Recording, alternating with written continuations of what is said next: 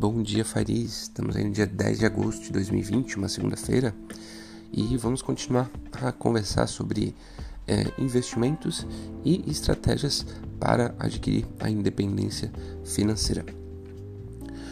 É, bom, vamos começar a segunda-feira aí falando do mais do mesmo, né? O, os mercados financeiros reagem de uh, aí meio de lado porque uh, não chegaram a, a, um acordo democratas e republicanos até o final da semana passada, como era previsto. E o que que o presidente Donald Trump fez? Ele fez uh, decisões executivas para prorrogar né, os estímulos e os, os cheques para caírem no, né, no, na, na, conta dos, dos americanos e não atrasar esses pagamentos. É, basicamente, o cheque é, reduz de 600 dólares para 400 dólares e fica uma ponta de insegurança jurídica que hum, certamente vai uh, se mostrar muito em breve, porque é, apesar dele ter o poder de é, de, de decidir, ele não tem o poder sobre o orçamento.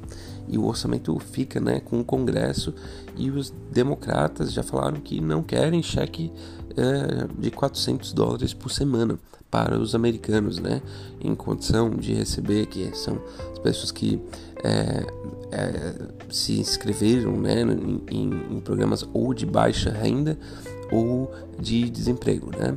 Então, uh, provavelmente esses cheques uh, vão, vão cair, mas vai haver uma contestação orçamentária na aprovação né, do, do, do saldo para pagar esses valores. Isso deve gerar aí mais uma outra surpresa né, para a gente que está olhando os mercados financeiros. De qualquer forma, o mercado começa a abrir em alta, né, é, majoritariamente assim em alta, mas é uma coisa bastante residual, tanto na Europa quanto nos Estados Unidos. O Brasil é mais ou menos da mesma forma e também vive o dilema é, muito parecido, né?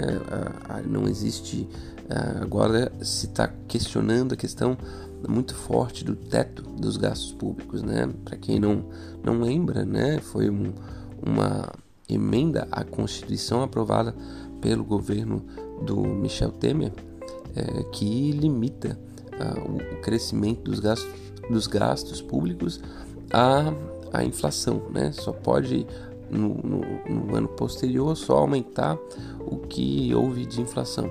É, resumindo, é, é, é congela nominalmente uh, os gastos públicos. Só que a gente, para o ano que vem, né, vai viver uma situação de inflação baixíssima e gasto uh, é muito alto. Né? Naturalmente, o, o gasto público aqui no Brasil foi liberado é, em tempos emergenciais com aquele. Foi uma PEC também, se eu não me engano, do tal do orçamento de guerra. Então, esse orçamento de guerra é, já, já é algo que ultrapassa os gastos públicos, mas na condição de fazer ações específicas para o coronavírus.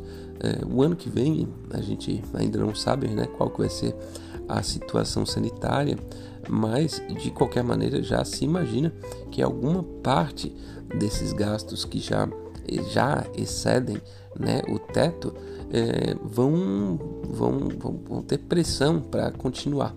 E, e, o governo busca formas de flexibilizar.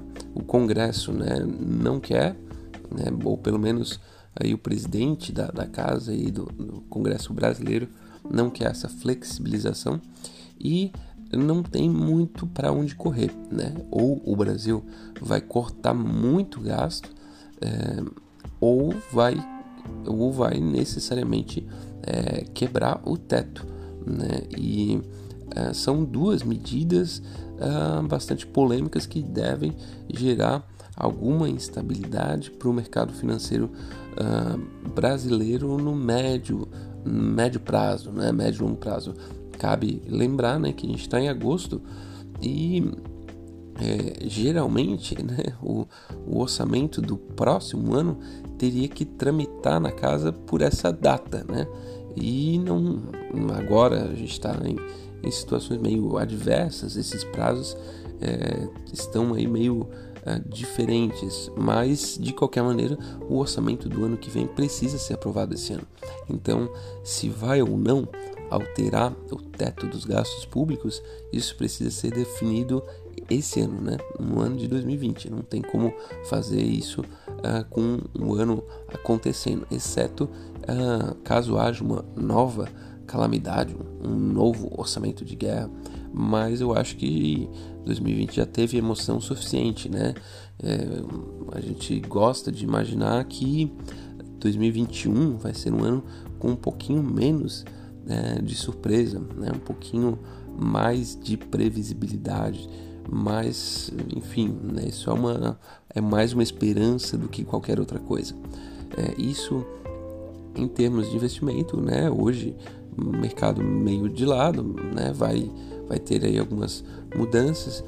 Existe um, uma, uma, uma, pequena recuperação do, do, do, óleo, né? E, então talvez a Petrobras e empresas relacionadas à, à extração aí de, do, de petróleo possam né, ter algum, alguma melhora na ação e às vezes isso uh, empurra um pouco o índice para cima. Né? Semana passada a gente teve uh, alguns dias de é, atípicos, né?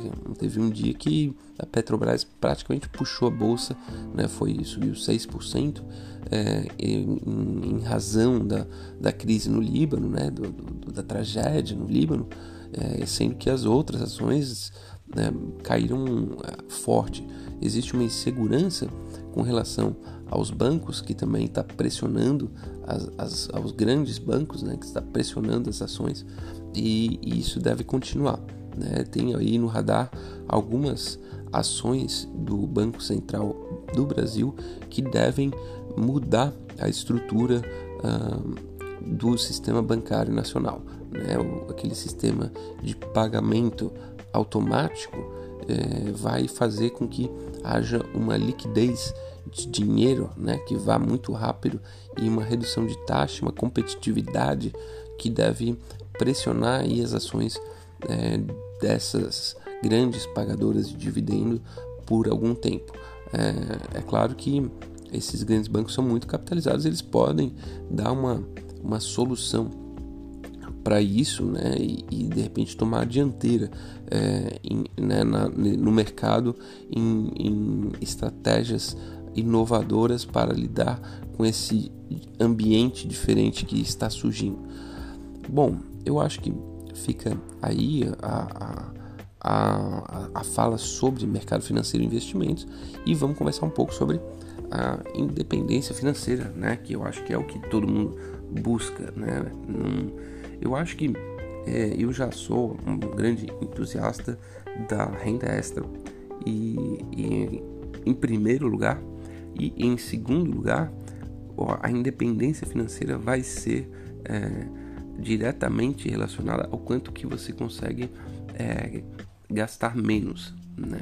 Eu acho que o Brasil vai chegar ao ponto de poder fazer a, a tal da arbitragem geográfica. Né? A gente vai chegar ao ponto de poder viver em cidades com um custo de vida mais baixo, trabalhando uh, para as cidades grandes.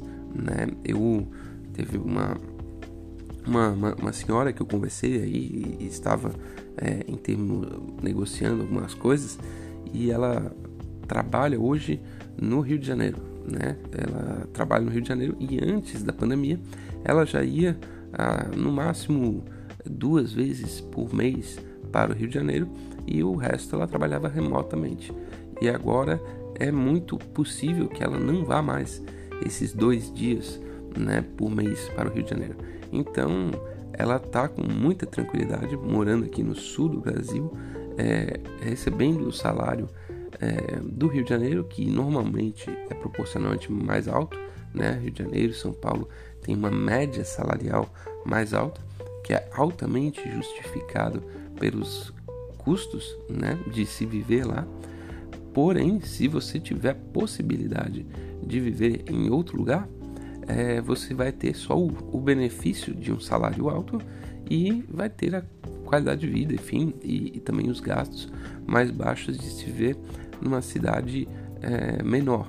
Então, isso eu acho que é uma coisa que aconteceu assim muito forte. Isso faz é uma base, né, do, da independência financeira, da aposentadoria antecipada é, nos outros países, principalmente nos Estados Unidos, onde o mercado de, de trabalho é muito dinâmico e as pessoas conseguiam e conseguem é, empregos mesmo ah, em cidades pequenas. É, e isso no Brasil, é, mesmo tendo menos, hoje vai ter essa possibilidade de se trabalhar à distância, né? Isso está ficando cada vez mais forte. Acho que a arbitragem geográfica é uma das grandes soluções para a independência financeira e a aposentadoria antecipada.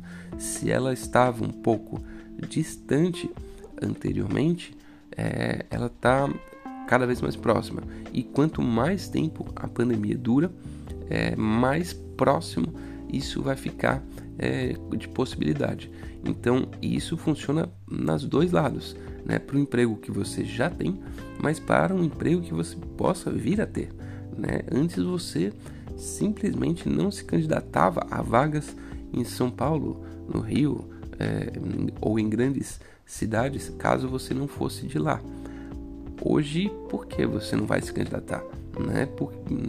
De repente você vai ter que ir para lá uma, duas, três vezes, mas é, muitas empresas vão oferecer a possibilidade de você trabalhar ah, remotamente. E você já está longe de lá, mas você tem qualificação para competir por uma vaga. E você já começa ah, desde já, né, fazendo, eh, de repente, assumindo uma vaga, eh, trabalhando remotamente ou semi-remotamente.